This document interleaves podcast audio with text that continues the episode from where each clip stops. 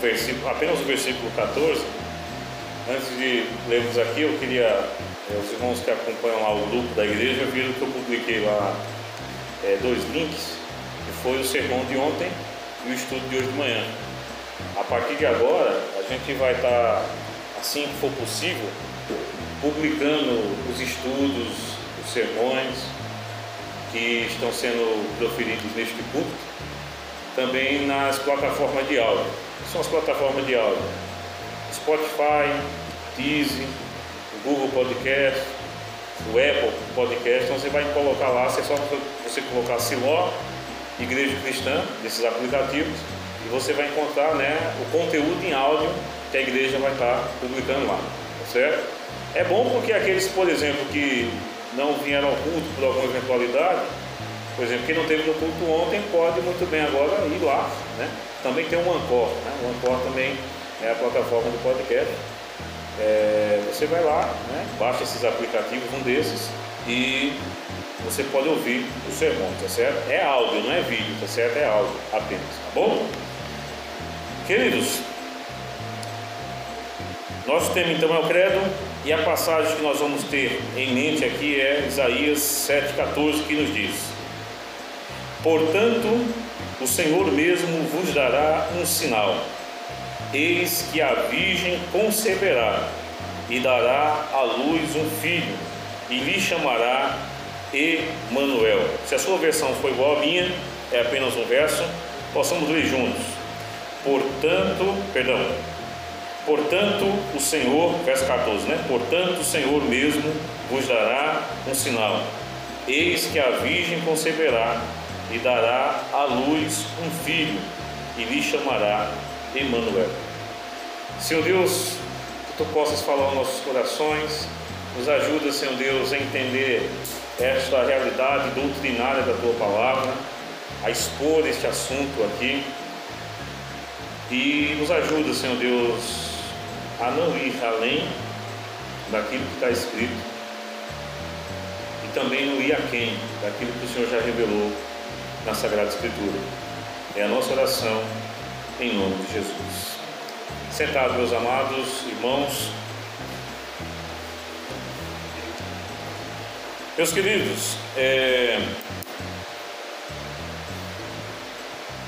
aqui nós podemos destacar que a concepção virginal do Messias, tá certo? Entretanto, esse ainda não é o assunto que nós queremos tratar, porque nós não chegamos ainda nesta parte do credo, né? Seria a concepção virginal. Virginal vem de virgem. Jesus nasceu de uma virgem, cujo nome dessa mulher era Maria. Esse ainda não é meu assunto, eu quero voltar a essa questão posteriormente num outro sermão. O ponto aqui é a frase, né, a passagem que o credo apostólico diz: o qual, o qual é quem? Jesus, o único Filho de Deus, que é o nosso Senhor. A gente já viu tudo isso. Foi concebido, né, este qual, Jesus, foi concebido por obra do Espírito Santo. Queridos irmãos, nós temos que entender que na realidade bíblica naquilo que Deus determinou, Deus escolheu. E eu, eu preciso fazer aqui uma, um parênteses antes de poder até continuar. É, eu amo, eu amo muito meus irmãos calvinistas, tenho respeito por eles, mas eu fico me perguntando por que, que eles não aceitam a forma soberana que Deus quis para salvar pessoas. Na mente do calvinista, Deus escolheu pessoas aleatoriamente para a salvação e condenou pessoas aleatoriamente. É, aquela, é, é como se tivesse lá um, um, um, saquinho né, cheio de almas e Deus assim, ó, essa que eu tirei aqui eu quero salvar e o resto que está lá no saco vai ser condenado. Sem conceder, na mente do calvinista, né, ele acha, entende assim, que Deus, portanto, ele não concede a oportunidade de salvação para aqueles que já estão, de acordo na visão calvinista, condenados ao inferno. Logo, eles, eles afirmam que Jesus só morreu pelos eleitos. O calvinista vai dizer isso: Jesus não morreu por todos, Jesus morreu apenas pelos eleitos, ou seja, a morte de Cristo só é eficaz na vida daqueles que foram eleitos. Eleitos como? Desta forma, certo? É, arbitrária de Deus, na visão calvinista. E eu acho engraçado, e eu brinco com eles, porque a Bíblia, eu acho que a sua e a minha Bíblia diz o seguinte: que Deus não escolheu pessoas assim. Deus escolheu pessoas, mas não dessa forma. Como foi que Deus escolheu? O versículo chave para isso é João 3,16. O que é que está lá em João 3,16? Quem lembra? Porque Deus amou o mundo, então ele, só não, ele não amou apenas os eleitos.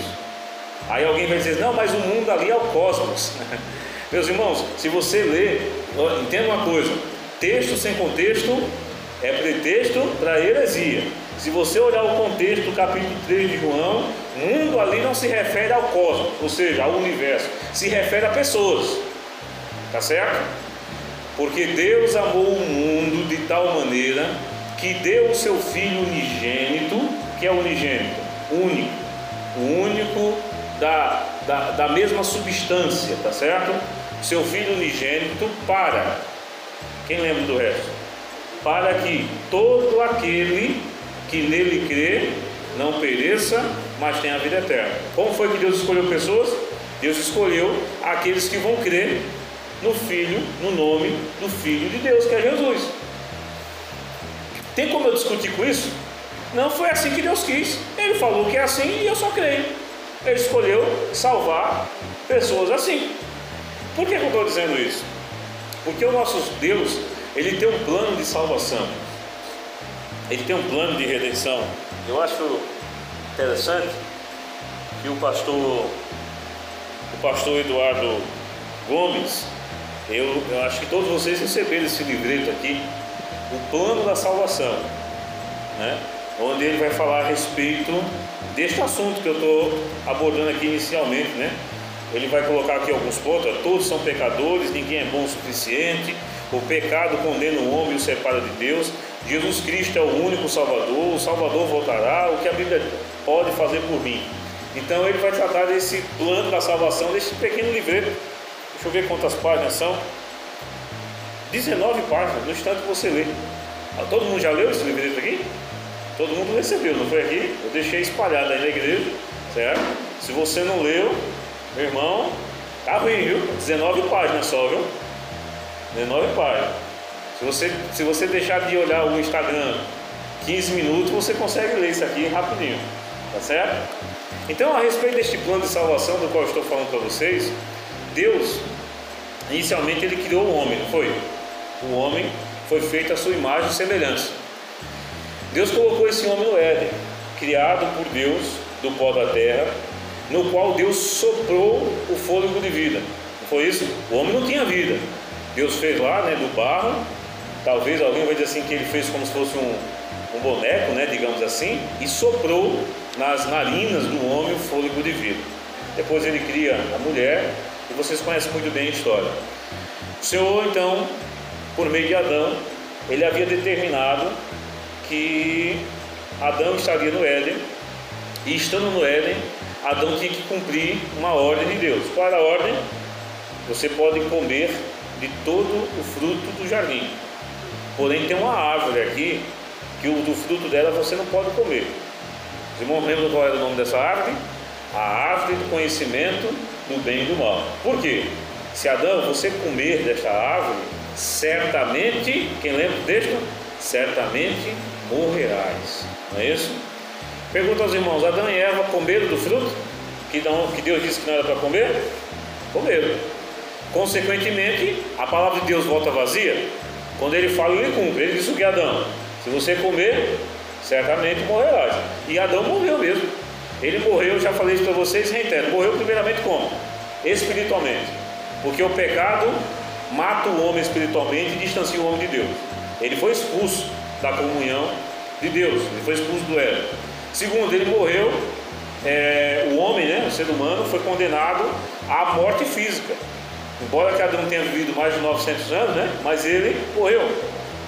Eu e você também, Jesus iam voltar, daqui a 100 anos, vamos morrer. Porque o homem está condenado a morrer. E existe uma terceira e a pior morte, que é a morte eterna, que é a condenação, é o inferno, tá certo? O homem sem Deus ele está condenado a passar pelas três mortes. O homem sem Deus ele já nasce morto. Guarde isso. O ser humano ele já nasce morto. Isso é interessante, porque a gente olha nossas criancinhas e a gente fica assim, né? O, o, o, o anjinho né, do papai, a princesinha do papai, mas a Bíblia diz que os teus filhos, os meus filhos são pecadores e que eles nasceram mortos em delitos e pecados. Os irmãos têm criança pequena em casa, os irmãos ensinaram a criança a fazer alguma coisa errada? Mas ela faz errado, né? Naturalmente, né? Você não ensinou o menino a desobedecer, mas ele sabe dizer não para você. Você fala para o menino não faz isso, e ele faz, eu não sei se os de vocês, mas que lá em casa de vez em quando eles são debochados. Ainda faz e ri. O menino é assim. O homem, naturalmente, ele é mau. Ele já nasce morto em pecado. Logo, por que, que o homem nasce morto em pecado? Porque o nosso pai, Adão, que ele é o nosso representante, é aqui que nós falamos na teologia, né? Em Adão, todos pecaram. Por isso Paulo vai dizer, todos pecaram e destituídos estão da glória de Deus, Romanos 3, 23. O que, é que acontece, meus irmãos e minhas irmãs? O homem, portanto, na primeira criação, que eu poderia dizer que primeira criação, esta criação que nós vemos aqui, o homem está condenado ao inferno. Mas Deus amou o mundo de tal maneira, e ele tinha um plano para salvar o homem. Por quê? Deus sabia que Adão e Eva iam pecar? O que, é que os irmãos acham? Sabia. Mas o nosso Deus, e é isso que o calvinista não entende, o nosso Deus, ele não é um, um, um, um fatalismo, ele tem um fatalismo filosófico, religioso, certo? Deus ele permite o homem fazer a sua escolha, ele permitiu isso a Adão e Eva, certo? Fazendo então a sua escolha, Adão e Eva, eles condenaram toda a sua descendência. Porque é importante ter uma coisa: um pai e uma mãe, ele pode condenar a sua descendência. Vamos pegar um exemplo aqui básico, nosso dia a dia. Embora que o, o pecado de Adão e Eva foi bem superior, né? Mas, por exemplo, um pai ou uma mãe que não cuida ou não educa bem os seus filhos, essa pessoa vai estar condenando seus filhos lá na frente. A Bíblia diz em Provérbios que aquele que não disciplina o seu filho não o ama. Por quê? Porque vai passando a mão na cabeça e lá na frente ele não vai ter freios. Como ele não vai ter freio lá na frente, o mundo, o próprio mundo vai cuidar em condená-lo. É assim que funciona. Um pai, um pai é, viciado que não cuida da sua casa vai trazer tormento para a sua família, não vai? Porque ele vai tirar o dinheiro da sua família, do alimento, e vai colocar nas drogas. Um pai e uma mãe hoje, ele pode trazer condenação a um filho. A prova disso nós vemos na sociedade que os filhos hoje são criados por quem? Pelos avós. E esse não é o padrão de Deus. O padrão de Deus é o quê? Deixará o homem, pai e mãe, isso é o que estou dizendo? É a Bíblia. Apegar-se à sua mulher é, e juntos serão uma só carne, e eles formarão uma nova família. É assim que foi estabelecido por Deus. Mas no mundo de hoje não. Aí você vê adolescentes gerando filhos e colocando nas costas dos avós. E eu vou falar uma coisa para vocês. O avô, a avó é uma benção. Concorda comigo? Mas avô e vó não foi feito para criar neto. Porque passa a mão. Né? Quem aqui tem filho sabe que o seu pai e sua mãe passaram a mão na cabeça do seu filho, da sua filha. Não faz isso não com o bichinho não, não é assim? É, não faz isso não. Só que quando era com você, não tinha esse assunto, né? Não faça isso não. Não era assim que funcionava? É, certo? Eu tô, estou brincando com os irmãos, mas só para a gente voltar para esse ponto. O pai ou a mãe pode trazer um prejuízo para o filho. Adão e Eva, como nossos pais, trouxeram prejuízo para toda a raça. Logo, Deus tinha que criar algo novo, ou ele tinha que criar um escape para essa condenação que Adão e Eva trouxe a toda a raça. E qual foi o escape? Deus criou agora uma nova criação. Ele trouxe agora aquilo que Paulo chamou lá, né? Nas suas cartas de o novo Adão. O antigo Adão, aquele que condenou a raça. O novo Adão, aquele que veio salvar. Quem é o novo Adão? Jesus. Por quê? Vejamos. Meus irmãos, se você olhar, se eu não me engano, lá em Coríntios 15, eu posso estar equivocado, é... deixa, deixa eu na verdade até conferir aqui, não estar falando bobagem. Deixa eu abrir, abrir aqui em Lucas rapidinho.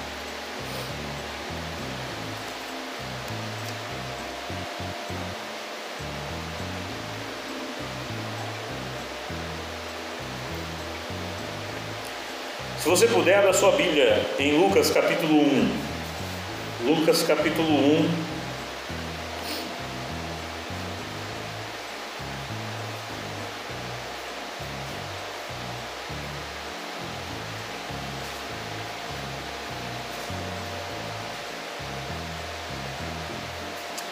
Vamos pegar a partir do versículo de número 26.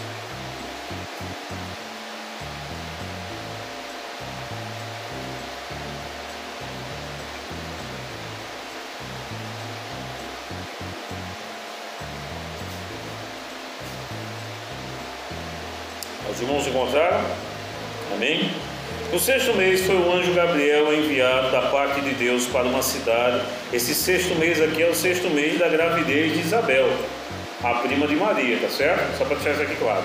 No sexto mês foi o anjo Gabriel enviado da parte de Deus para uma cidade da Galiléia chamada Nazaré, a uma virgem desposada com certo homem da casa de Davi, cujo nome era José.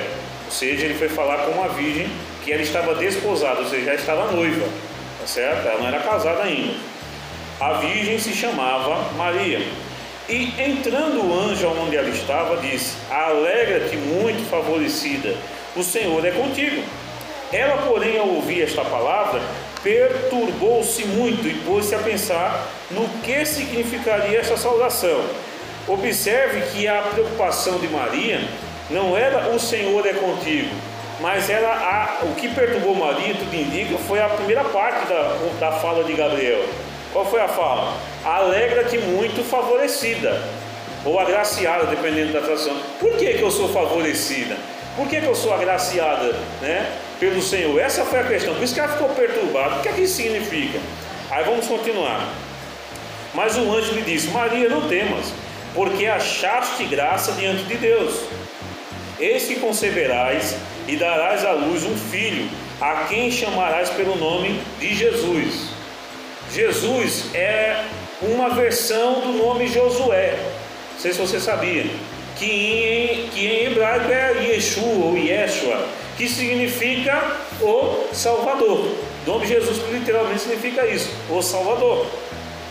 Este será grande e será chamado Filho do Altíssimo Deus, o Senhor, lhe dará o trono de Davi, seu pai, e ele reinará para sempre sobre a casa de Jacó, e seu reinado não terá fim. Então disse Maria ao anjo: Como será isto, pois não tenho relação com homem algum? A gente não sabe dizer mais ou menos a idade de Maria, alguns vão dizer que ela tinha aí, podia ter até entre 13 e 16 anos, porque era mais ou menos a idade com a jovem se casava naquele período, certo? Não sabemos ao certo dizer qual a idade dela, mas ela era uma moça muito jovem certo? E ela foi bem sincera: olha, como é que eu vou dar à luz um filho se eu não sou casado? Ela disse que ela está dizendo: eu não casei ainda. Aí ele vai dizer: olha, respondeu-lhe o anjo: descerá sobre ti o Espírito Santo, e o poder do Altíssimo te envolverá com a sua sombra. A gente cantou isso hoje, não foi? Você lembra que nós cantamos o primeiro louvor do culto? O que habita no esconderijo do Altíssimo, a sombra do Senhor descansará. Olha só que coisa. É, sobre ti o Espírito e o poder do Altíssimo te envolverá com a sua sombra, por isso também o ente santo, olha só, que há de nascer, é, será chamado Filho de Deus. Olha que coisa. Queridos irmãos, o interessante aqui é que ao falar a Maria, Gabriel deixou bem claro que este seria não um homem normal, ele seria um homem de carne, sangue, tá certo? Mas ele não seria da descendência de Adão. Por isso, Eduardo, que o autor dos Hebreus disse que ele é a segunda ordem, sacerdote segunda ordem de Melquisedeque, porque ele é de uma outra descendência. Como assim? Embora ele tenha nascido de Maria, irmãos, para que seja gerada uma criança é necessário o quê? É necessária a fecundação. O espermatozoide precisa fecundar o óvulo feminino para que neste período, se você conversar com qualquer obstetra, ele vai falar, né? Para que neste, neste período, que geralmente dura de uma a duas semanas, seja feita a chamada concepção, certo? A geração. É assim que funciona. O que, que acontece? No caso de Maria, não foi assim que aconteceu. Estou falando isso porque tem como uma virgem conceber? Tem como uma virgem ficar grávida?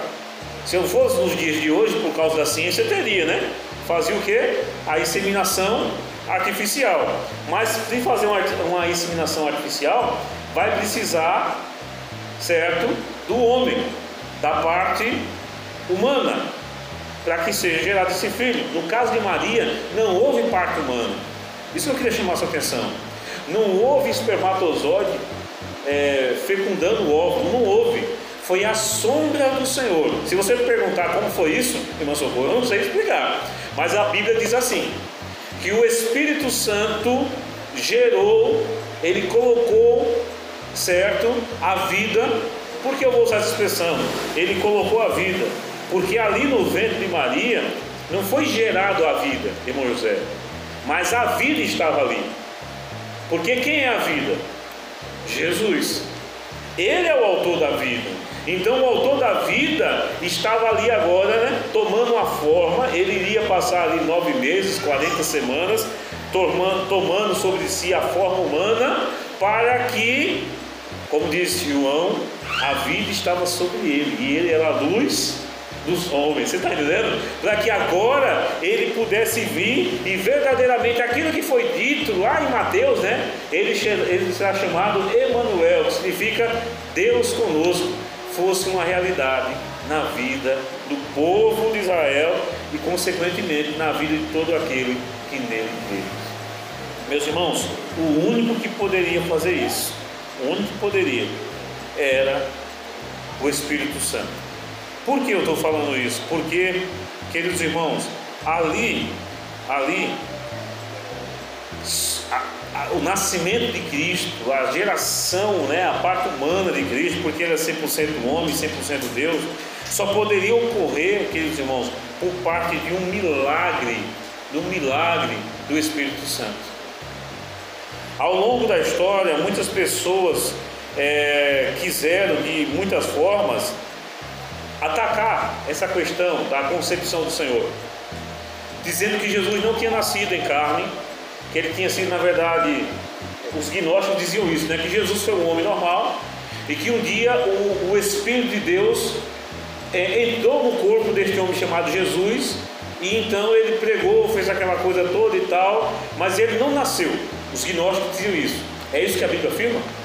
Não, ele nasceu ele foi gerado por obra do Espírito Santo. Meus irmãos, Deus, nós podemos dizer literalmente que Deus se fez homem. Deus agora se humilhou, se fazendo um homem. Meus irmãos, o Criador, o dono da vida, o autor da vida, aquele que soprou certo? O fôlego da vida nas narinas de Adão agora, ele, ele se faz a vida, ele se faz, toma o corpo humano, ele aquilo que nós chamamos, ele se encarnou, ele tabernaculou, veio, habitou entre nós, nasceu de uma jovem simples, humilde chamada Maria, para então ser o Salvador dos homens. Por quê? Porque se Jesus não tivesse nascido, meus irmãos, não poderíamos ter a salvação. Por quê? Eu vou chamar a sua atenção. É... Abra sua Bíblia em 1 Coríntios, capítulo 15. Você estão entendendo aqui o que eu estou falando, né? Amém? Eu estou fazendo entender aqui. Vamos lá então. 1 Coríntios 15, eu poderia pegar é, aqui Paulo está falando da ressurreição, mas eu quero olhar o argumento de Paulo e trazer para a concepção. Porque Jesus só poderia ressuscitar se ele tivesse nascido, concorda comigo? Só pode ressuscitar alguém que foi um ser humano que morreu. Tá certo? Então vamos lá. 1 Coríntios capítulo 15, versículo 20. Os irmãos acharam? Primeira carta de Paulo aos Coríntios, o capítulo 15, o versículo 20. A Bíblia diz o seguinte: Mas de fato, Cristo ressuscitou dentre os mortos, sendo ele as primícias dos que dormem. Visto que a morte veio por um homem, também por um homem veio a ressurreição dos mortos. Percebe a comparação? Se por Adão veio a morte, por um outro homem veio a vida. Versículo 22. Aí ele vai explicar. Porque assim, como em Adão todos morrem, por que todos morrem em Adão? Eu já expliquei no início. Porque Adão é o nosso representante. Quando Adão pecou, ele condenou toda a sua descendência. Aí ele continua, verso 22. Assim também todos serão vivificados em Cristo. Você olhou essa palavra aqui? Vivificados. Os irmãos entendem essa palavra? Vivificados. Paulo poderia ter escrito assim, ó, porque assim como em Adão todos morrem, assim também todos serão nascidos, serão é, vindos ou tornados à vida. Ele não usa essa expressão, Eduardo, ele usa vivificado. A ideia aqui é de alguém que está morto, irmão José. E que vai, este morto ele vai receber de novo a vida. Isso aqui é interessante, porque isso só poderia acontecer pelo novo Adão. Porque o novo Adão ele tinha que ser o autor da vida. Deixa eu explicar melhor. Quando alguém morre, nós plantamos, nós somos parente nosso. A matéria está ali no caixão, você planteia, você chora, mas a vida não está mais ali. E eu pergunto aos irmãos: existe algum mecanismo, existe alguma forma na ciência que pode tornar da vida? Não. Eu não sei se você conhece, tem um pessoal muito, ter um pessoal muito tem um, rico. O cara, quando ele é muito rico, às vezes ele fica meio doido. se você já viu aí, naquelas revistas como Super Interessante, algo do tipo, tem um pessoal que é muito rico, que eles mandam congelar o corpo. Quando ele não tem muito dinheiro para mandar congelar o corpo, ele manda tirar a cabeça congelar a cabeça. Porque, de acordo com alguns cientistas, né? E eles pagam muito por isso, viu? Daqui a não sei quantos anos a ciência vai poder trazer essas pessoas de volta à vida. Já se passaram, meus irmãos, um bocado de tempo, ninguém voltou à vida. Se nós pudéssemos fazer isso, nós faríamos. Mas nós não podemos, porque esse poder não está em nós. Por isso Paulo diz que este novo Adão ele tem o poder de vivificar. Aí eu vou dar um exemplo para é, de algo que Jesus fez para explicar o sentido espiritual. Jesus está indo até uma, uma aldeia chamada Naim. Naquela aldeia tem saindo, está vindo Jesus, a multidão que o segue, e ao encontro de Cristo vem uma outra multidão. A multidão que vem com Cristo está feliz, mas a multidão que está saindo de Naim vem triste. Qual o motivo da tristeza? Uma viúva que tem um único filho, e aquele seu único filho havia morrido. E estava então levando aquele menino, aquele jovem, para o sepulcro. De repente a Bíblia diz que Jesus ele se compadeceu daquela viúva. E a Bíblia diz que ele tocou no esquife, no caixão, né? Não era bem um caixão, porque o judeu não tinha esse costume que nós fazemos, né? Na época. Mas ele tocou ali no esquife, onde aquele menino estava, aquele jovem, estava posto o corpo dele. E a Bíblia diz que o jovem ele tornou a viver. Quando chegaram para Jairo, quando Jesus chegou né, na casa de Jairo, ele falou assim: oh, não perturba mais o mestre, porque a menina já está morta. Você lembra desse caso? Jesus falou que, olha, ela só dorme, ela havia morrido. Expressão dormir ali a ideia de morreu, morreu. Mas ali, Jairo tem que entender que diante de Jairo estava o autor da vida. Ele foi lá, falou com a menina, e a menina voltou o quê? A vida. Meus queridos irmãos e queridas irmãs, o novo Adão, aquele que foi concebido por obra do Espírito Santo, ele tem o poder de trazer o morto espiritual, irmão Simone. a vida. E que vida? A vida de 70 anos, 80? Eu não tenho esperança nessa vida, Jair. Eu tenho esperança na vida que só Cristo pode dar, que se chama vida eterna, irmão José. Porque um dia a gente vai partir, mas a eternidade o Senhor tem nos garantido. Os irmãos creem? Por quê? Porque a Virgem conceberá um filho, a Virgem conceberá o Salvador. Esse Salvador veio, ele nasceu. E eu acho interessante que quando Deus fez Adão, ele soprou nas narinas de Adão o fôlego da vida.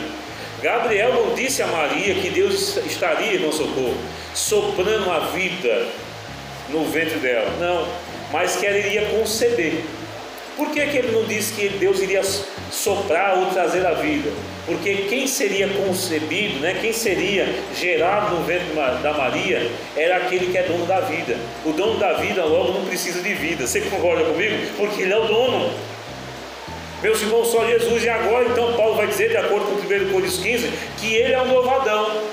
E ele que é o novo Adão, então, todo aquele que nele crê, é também nascido de novo, é vivificado, tá certo? É tornado à vida e pode ter a garantia da certeza da vida eterna. Por quê?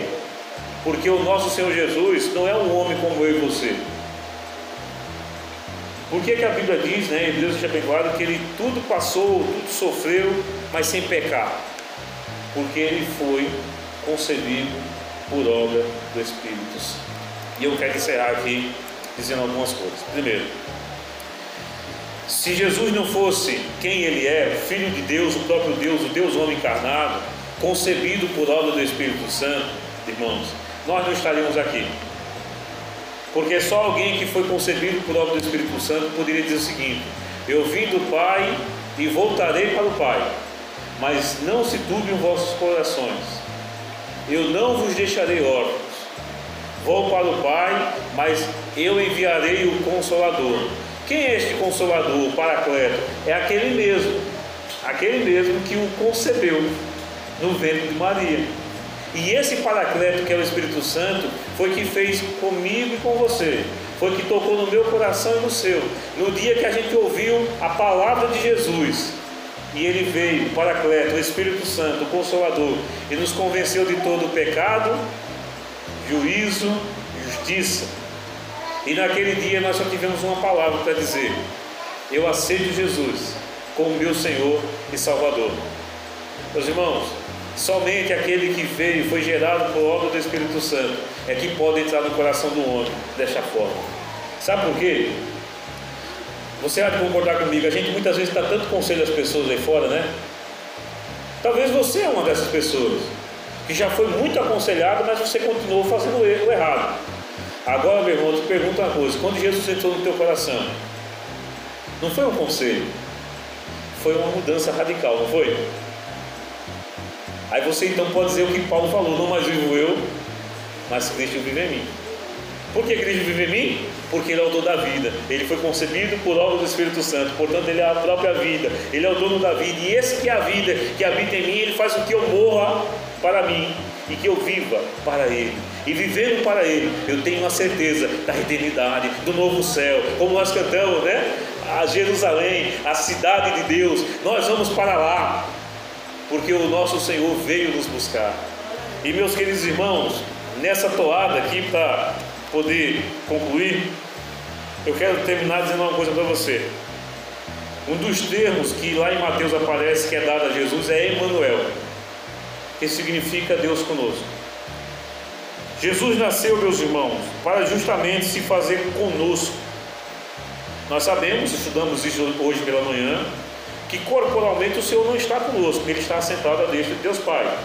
Mas na pessoa do Espírito Santo, que fez com que ele fosse concebido no ventre de Maria, ele está conosco. Por isso que ele disse: Estarei convosco todos os dias até a consumação do século. Meus irmãos, saiba de uma coisa: o Emmanuel, o Emmanuel, o Deus conosco, está contigo. Jesus não foi qualquer criança, Jesus não foi qualquer homem ele foi o Filho de Deus, o Deus que se fez carne, para verdadeiramente habitar entre nós. Ele habitou entre nós e está conosco. E aqui eu encerro. O mundo muitas vezes vai atacar a sua vida espiritual, muitas vezes você mesmo vai deixar, né? Porque o mundo, o pecado, o diabo atinge a sua vida. Mas sabe de uma coisa? Apesar de muitas vezes você deixar a Deus, Jesus está conosco. Eu não sei como está a sua vida espiritual, eu não sei como é que caminha a sua vida hoje, mas Jesus, ele deixou a sua glória para se fazer homem, para nos salvar. Eu quero fazer, falar uma coisa: ele cumpriu o plano da salvação. Ele nasceu, pregou o Evangelho, sofreu, morreu, ao terceiro dia ressuscitou, 40 dias depois foi recebido nos céus, hoje está à destra de Deus Pai Todo-Poderoso e por meio do seu Espírito Ele está conosco. Por mais que as lutas, por mais que o mundo diga que Deus não está com você, eu quero te falar, Deus está conosco. Deus está contigo. Apesar de quem nós somos, que ele, eu não mereço que Ele esteja comigo, porque eu sou falho, eu sou pecador, mas Ele está conosco. Se Ele está conosco, qual deve ser o nosso papel então? A irmã Jeane, ela leu aqui, uma, ali né, no discurso,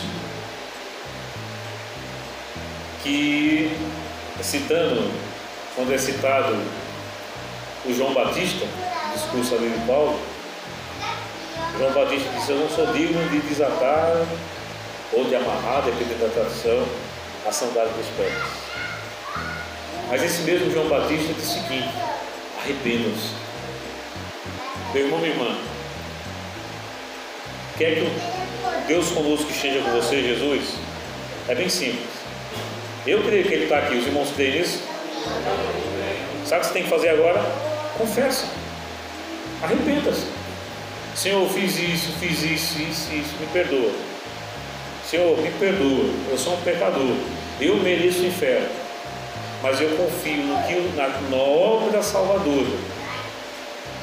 Porque o que foi que Gabriel disse a Maria? Ele será o Salvador. Jesus é o Salvador. E Ele tem poder de salvar todos nós que aqui estamos. O que é que você mais precisa, meu irmão? Salvação? O Salvador está aqui. Entregue-se. E quem encontra o Salvador, encontra mais alguma coisa? Encontra. O Salvador, aí eu tenho que fazer cura aos irmãos da quadrangular, né? O Salvador ele salva, batiza com o Espírito Santo, ele cura e ele vai voltar. Em Jesus nós temos tudo. O que nós precisamos é apenas nos entregar. Maria se entregou, deixou ser usada por Deus, deixe ser usada pelo Emmanuel e você verá o grande poder de Deus agir na sua vida. E, como foi dito, né?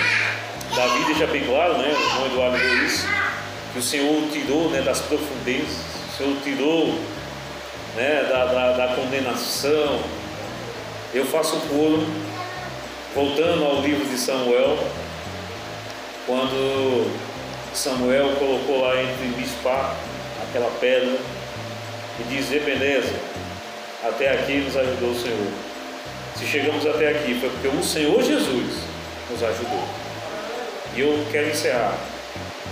Se Ele nos ajudou até aqui, Ele vai nos ajudar até o dia da sua vida. Até que Ele venha, Ele estará cuidando do seu povo. Confie, entregue-se e viva para Ele. E você verá a bênção de Deus na sua vida. Amém, meus irmãos? Vamos ficar em pé nesse instante então. Vamos fechar nossos olhos e apresentar a nossa vida diante daquele que foi concebido por obra do Espírito Santo e que está aqui no nosso meio e quer nos abençoar, quer nos salvar. Oremos ao Senhor nesse instante.